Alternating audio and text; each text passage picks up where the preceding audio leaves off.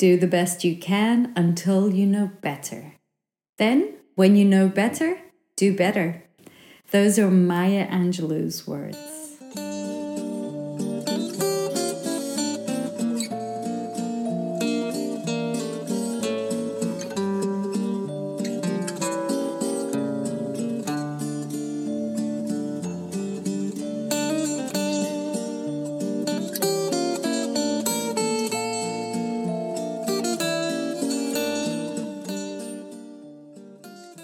Hello, beloveds! Welcome to the podcast Anxiety My Friend with me, Raquel Coelho. A podcast about all things anxiety and love from a user's perspective. And talking of love, this month I invite you to celebrate my brother with me. It's his birthday on the 6th. And no words will ever be able to explain how much I love and admire this man. So happy birthday, Georgie Porgy! Last month, I tested positive for COVID 19. I did a self test, and my husband and I isolated from the world while I tried to get in touch with the official number that I was meant to call to report the positive test. Long story short, after much waiting and having to punch in digits every few minutes, I mistakenly punched in the wrong digit for an option and ended up. Hmm, where did I end up? Psychological support with friendly Marta. So I told her, I'm not going to let this opportunity fly past me because I've been waiting for hours and I'm actually pretty stressed out about all that's going on. So while she was on the phone, I asked her to share her top tips for dealing with anxiety. She shared some and inspired me to create an episode for you, my lovely listeners, my loves, my beloveds. Let's go. Routines. Last month, the theme was just start. And underlying anything that I say today, it's the same idea because done is better than perfect. And I encourage you to ship before you're ready, like Seth Godin says. Do not wait for the perfect timing. Now is the only time. I'm going to divide these routines into three categories one, bedtime routines, two, wake up routines, and three, routines throughout the day. Let's begin with bedtime routines. Hmm, but beginning at the end of the day? Yes. Why? Because a good day begins the night before. Ensure that you go to bed at predetermined times, except for exceptional reasons. Create a routine, a habit of going to bed at the same time. Trust me, a good day begins the night before. Going to bed involves pre bedtime rituals. I turn off my phone about two hours before going to bed, or one hour before on days in which I'm more attached to my phone for some reason. Another ritual I have is washing my face and gently massaging my moisturizer while I sit down, eyes closed. This delicious routine is relaxing and it tells my body that it is time to wind down and begin disconnecting from the day thus far. So turn off your phone and charge it outside your room. Oh, but what about the alarm, I hear you ask? Buy a cheap alarm or use your wristwatch. Gratitude. Yes, it might sound woo woo to you, but I believe in the regenerative power of being grateful and thanking something specific of that day. We are lucky to live in a place where we know that we won't be woken up during the night by explosions, bombing. We know that the door won't just break open and somebody's breaking in. So if you're lacking ideas, think about those. Think about the water that comes out of your tap every time you need to open it. Think about the heart that beats inside your chest. That gratitude sends a message of safety to our body, and that helps us get sent off into sleep. Read offline. It's possible that research might come and prove that I'm wrong, and at that point, I'll happily change my mind. But as far as I know now, it's still better to read in paper, hard copies, soft copies, paperbacks, than it is to read on a screen. If what we want is to calm our brain down and prepare it for repairing sleep. Oh, Raquel, but I've got insomnia. Hmm, that's tricky. Just breathe in deeply. Listen to the episode I published in January 2022 and practice some of the exercises of breath that we have in there. If you've still got insomnia, get up. Don't stay in bed because you want to teach your brain that bed is the place where you sleep peacefully. It's not the place where you desperately seek sleep. So, even if some calming exercises do not calm you down enough to get you to sleep, get up, get out of your bed, walk around the house, drink a little bit of water. Not too much so that you don't need to keep getting up to pee while you're trying to sleep. And if your mind is full of a thousand problems that you feel like you can solve now much better that it's 3 a.m. than you can during the day, ask yourself does this make sense? Or is it self sabotage? I think you know the answer. There's nothing like a repairing night of sleep to help us have clearer thoughts. If even so, your thoughts are still persisting, list them, write them down without worrying about grammar or phrases.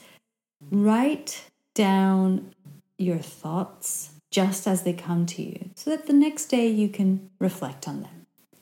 If, on the other hand, you have a repetitive thought that comes into your mind, like a regret, or I should have, or I could have, I wonder if, visualize that thought, that idea, that feeling. Visualize it, give it some life, and imagine it sitting on a big leaf and letting that leaf run in front of you floating on a huge river. It's floating down a river now, that thought. Just visualize it landing on a leaf, and the leaf lands on the water, and this river floats in front of you down the river until it disappears. You can do this with other thoughts, and you can send them down the river. So, at, in this way, you're accepting the thought, and at the same time, you're letting it go. Time to move on to our second type of routines waking up routines. Good morning, good morning, good morning, good morning. The sun is up. Get up at the same time or with a time difference of about an hour. This will help your circadian rhythm to get organized. Do not sleep during the day. Even if you haven't slept well, don't let yourself sleep during the day. Otherwise, you're telling your body that it's normal to sleep during the day when it's not. Of course, for my sweet friends that work shifts, and I love a few people that do that, my heart goes out to you. My heart cries out to you. But if you do not work shifts, you need to teach your body the rhythm of the planet. Something that works for me is an alarm, setting an alarm to an, a time that I know is the maximum time I consider acceptable to get up at. And normally I wake up before the alarm. Stretch deliciously and slowly. If you can do it now, just do it now. Open your mouth, yawn, feel that wonderful body of yours waking up. Breathe deeply and sigh it out. Let yourself free and welcome the day. Have a drink of water. It's eight hours without any drinking, and hydration begins inside your body. Take time turning on your phone. Delay turning it on. Don't turn it on yet. Make a cup of tea or a cup of coffee. Coffee, sorry. Stretch again. Smile delay turning on your phone as much as possible so that you can focus on what is important to you and not what's important to the notifications on your phone. If you can still remember your dreams, think about them. For good or bad, They're only dreams, they are not real. I love facing dreams or seeing dreams as I see cards, reading cards, just as conversation starters, reflection helpers. Carl Jung and other authors profoundly analyze dreams, but that's not what I'm suggesting. I'm just suggesting reflecting on them, feeling into them. What did you dream? How does it relate to your day? No fear, they're just dreams. And yet, sometimes it can help us reflect on our life. Have a micro movement routine. For example, hopping on the spot, skipping, etc. Listen to the episode I launched in October 2020, where I share some delicious snacks by Dr. Rangan Chatterjee. If you have breakfast, make sure to break your fast with something delicious and wholesome. And by wholesome, I mean simple. I'm not talking about packages that say they're wholesome and healthy, but actually they're full of crappy ingredients. Simple and wholesome is best. Third type of routines routines throughout the day. Food. You can batch cook at the weekend. Yeah, it might sound boring, but discover a formula that works for you and your family. In our place, we've tried everything. In times that where work is really busy and insane, we tend to turn the kitchen into a kind of industrial scenario at the weekend We'll make a soup base and put it into different containers, and then each container will put a different topping like spinach or uh, cabbage or something else. At the same time, we'll make something in the oven, something in the hob, on the hob, sorry. And it is a bit crazy on a Sunday, but during the week, it is absolute luxury to just open the freezer, take out a box and have nothing to prepare and a delicious meal to eat. Going out, walking, moving. The wonderful Adriene Mishler has another calendar out for the month of January, so you can go download that. And if you are dying to do something in Portuguese, well, you should be listening to the other episode but my local yoga teacher, Carla Gonçalves, also has a YouTube channel with some excellent yoga practices. So you've got Adriene Mishler in English, and I know she's developing something in Spanish. Tu gracias, Adriene Mishler. Looking forward to that. And we've got Carla Gonçalves in Lisbon with Portuguese practice. And if you're one of those people that is afraid of practicing without supervision, fear not. Both Carla and Adriene are super experienced and knowledgeable, and the yoga they teach is home yoga. It's adapted so that we are safe while we do it without a teacher around. They'll actually give you super helpful tips and advice about how to protect yourself. And every time I say this, I remember my wonderful Matosinhos yoga teacher from Niyama Studio. If you're in Matosinhos near Porto in the north of Portugal, Pedro from Niyama Studio, I highly recommend him. Although he doesn't have a yoga YouTube channel. And talking of protecting ourselves, another way of protecting yourself is catching some sun, just being in the sun. Even in the wintertime, the, win- the winter, no, the sun can help regulate our circadian rhythm.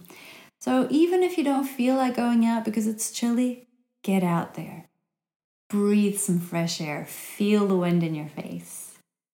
And if you're not into yoga and you don't feel like going for a walk on your own, check out the platform Meetup that David Siegel created. My David here in the house and I have created a group called Lisboa Vida, Lisbon Good Life. And in that context, we do some open water swimming in Caxias, just outside of Lisbon. We do some runs and walks in Monsanto. We've got a financial independence group we have a vegan dinners group, and there are so many people throughout the country and throughout the world that are doing more activities. So, if actually you're looking for a specific activity and it doesn't exist, you know what? You can create a group on Meetup. So, shout out to David Siegel and his team. Thank you for creating such a beautiful platform as is Meetup. It's amazing for community building. Whether you're in a new place or you're just wanting to try something out, this is a place where you can find other people, you can find all sorts of community, you can find all sorts of activity. And I strongly suggest that you create a group or an activity if you don't find what you are looking for. Yes, this is also how we build community, and this is also how we create a better world, the world that we want. Finally, reduce your to do list. If you have something on the list that takes less than five minutes to complete, get rid of it now. Go tackle that item right this second. And with this episode done, I have eliminated one of the items on my to do list, and I wish you an excellent day full of love, of authenticity, of dream. I will end this episode with the same words I began with. Do the best you can until you know better. Then, when you know better, do better. Those are Maya Angelou's words. With love from me to you, thank you for listening to the podcast Anxiety My Friend with me, Raquel Coelho, a podcast about anxiety and love from a user's perspective.